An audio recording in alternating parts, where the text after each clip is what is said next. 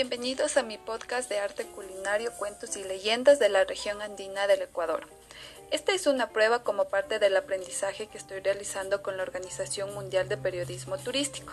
En nuestro primer capítulo vamos a hablar acerca de la colada morada y las guaguas de pan, considerado como patrimonio cultural gastronómico.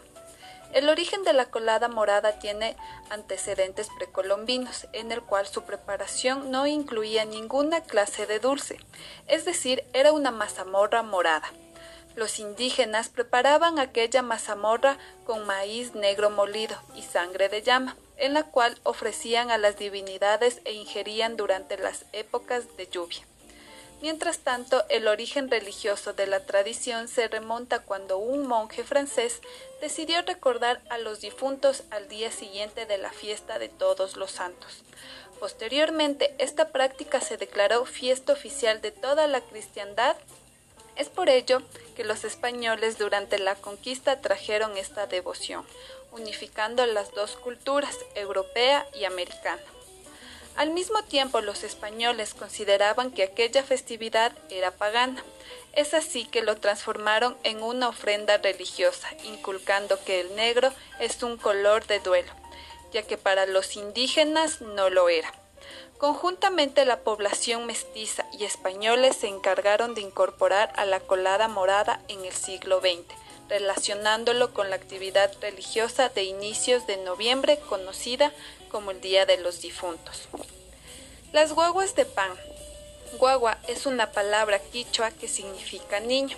Se remonta en los rituales funerarios indígenas, en que los parientes bajo la guía de un chamán tallaban una muñeca de madera y lo clavaban en las tumbas de sus familiares fallecidos.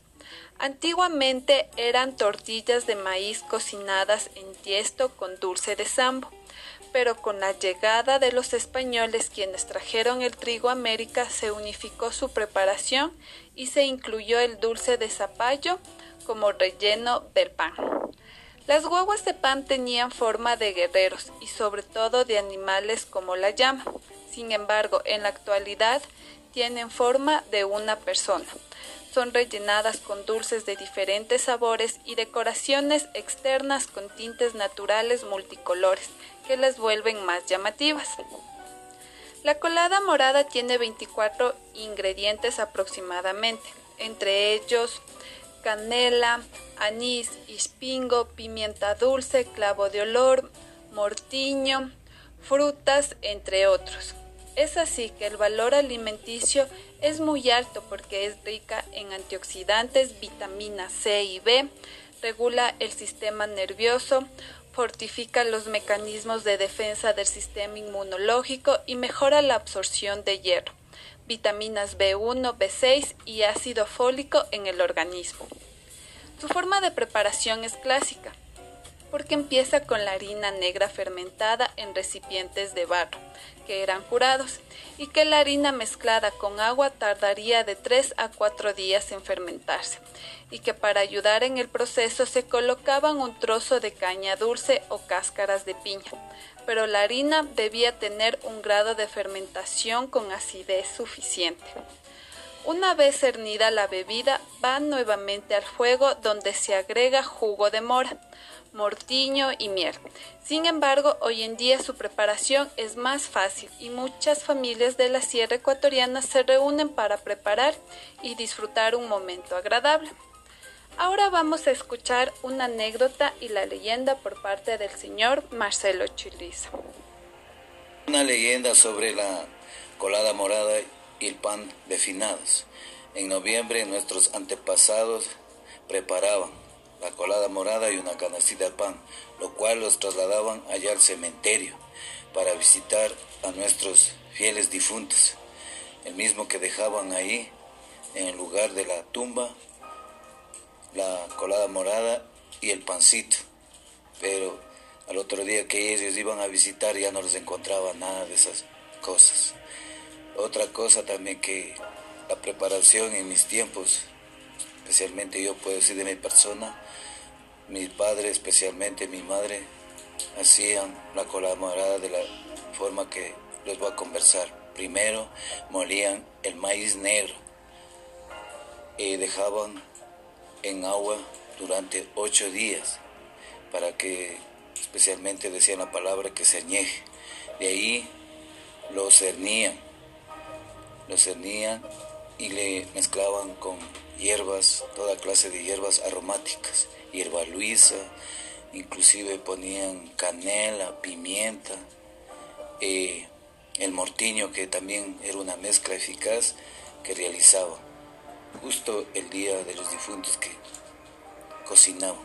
Otra cosa también que nosotros preparábamos las huevas de pan, especialmente con la masa, la harina, eh, el, eh, el preparado que es comúnmente para hacer una masa en el campo, en el horno de leña, especialmente las guaguas, las tórtolas, todas las casas de figuras eh, que existían en ese tiempo, pero pan, especialmente un pan bien macizo que era de leña. Era un pan rico que era bien apetitoso en, en épocas de colada morada que se servían dentro de la familia, especialmente con mi familia. Ahí realizábamos ese preparado. Y otra cosa también puedo decir que es bien, o sea, bien preparado, o es todo natural en esas épocas. A lo actual hablando es un poquito más, o sea, más avanzado, más rápido la preparación. Eso es lo que puedo decir en honor a la preparación que tuvimos hace años anteriores. Gracias. A continuación escucharemos cuál es el valor patrimonial alimenticio de este platillo por el chef Marcelo Espinosa de Ecuador. Ya verás, la parte patrimonial es algo bastante complejo porque se supone que es la herencia que tú recibes de tus ancestros y si hablamos de, patrimonio intangible, claro, porque es conocimiento. Eh, la parte culinaria, la parte de la colada y la parte del, eh, de las guaguas de pan pero hay que tomar en cuenta que también hay parte del patrimonio material, no solo, no solo de inmaterial. Es, la gastronomía o la parte culinaria siempre tiene esos dos, eh, esos dos elementos que son importantes, lo material y lo inmaterial. Lo material se traduce en, la, en, los alimentos, ¿sí me entiendes? Porque son perecibles, entonces es algo material. Y lo inmaterial sería o tiene que ver mucho con el conocimiento, con la técnica, con la parte de de, cómo se va elaborando eh, la preparación, todo lo que implica, por ejemplo, eh, la tradición o todo lo que involucra el conocimiento, esa es la parte inmaterial. Y me pregunta si tiene bastante eh, o si tiene valor patrimonial, claro. Todo lo, todo, todo lo que tenga que ver con gastronomía o culinaria tiene un, un valor, para mi forma de ver, un valor bastante alto, porque de aquí se deriva, por ejemplo, una, una una acción o una actividad que realizamos a diario, tres veces o cuatro veces o cinco veces del día, que es la alimentación. Entonces esto le da mucho mayor connotación porque es algo que se viene traduciendo desde hace miles de miles de años. Entonces, si nosotros decimos de patrimonio, estamos hablando de que nuestros ancestros nos heredaron esa forma de preparar o esa forma de consumir, o e incluso la parte de costumbres, por las fechas y todo eso. Y si hablamos, eh, como te decía, es algo bastante, bastante, em, bastante importante dentro de, de, un país, dentro de un territorio, dentro de una población, porque son costumbres que se van replicando. En el caso de la colada te decía que tiene mucha mayor antigüedad porque venía desde la parte ancestral, antes que lleguen los incas, antes que lleguen los españoles, y entonces todo ese conocimiento, ese bagaje e incluso esa parte de mezcla que hay eh, por parte de alimentos, por parte de técnicas, va derivando en esa preparación. Y el valor es bastante fuerte porque es una fiesta incluso o una celebración donde implica bastante del sincretismo, en la parte católica con la parte aborigen. Y el sincretismo también está presente en los alimentos, como por ejemplo elementos de eh, aborígenes bastante antiguos como el maíz, como la cola, como la, eh, la harina de maíz eh, morado. Y las frutas que por ejemplo la mayoría las trajeron los españoles y que se como te dije en, la, en, el, en el audio anterior se derivan o, o lo consumían en la parte de Ambato. Las huevos de pan igual antes se lo podría hacer eh, como una especie de pan de muerto con harina de maíz ahora cambió Y por ejemplo se utiliza elementos de panificación como la harina de trigo, que es un elemento universal, uno de los de los alimentos más cotizados, más conocidos, más trascendentales y con mayor simbolismo a nivel mundial. Entonces eh, aquí también tiene esa, representatividad, también tiene ese tipo de, de connotación. Es un alimento eh, que tiene varias formas o varias maneras de preparar, que es una técnica bastante, eh, si se quiere decir compleja, pero sin embargo lo comenzaron a dominar y por eso tenemos ahora las guaguas de pan o el pan de muerto, que pueden ser incluso una combinación de ambas ambos géneros de alimenticios, ambos cereales que son bastante consumidos a nivel mundial. Y, por, eh, la pregunta también decía, o sea, el que tiene valor patrimonial tiene mucho valor patrimonial, porque ese es un legado y se debe seguir conservando. Incluso en la ley se establece como una de, la, de los artículos de la Constitución que nosotros como, como ciudadanos tenemos la obligación también de conservar, de preservar y de mantener el, el, patrimonio y uno de los patrimonios también es del alimentario. Y, y ese sería más o menos lo que se podría explicar como, como eh, o sea, lo que se podría explicar sobre, la, sobre el valor patrimonial, eh, que hay que seguirlo manteniendo, conservando.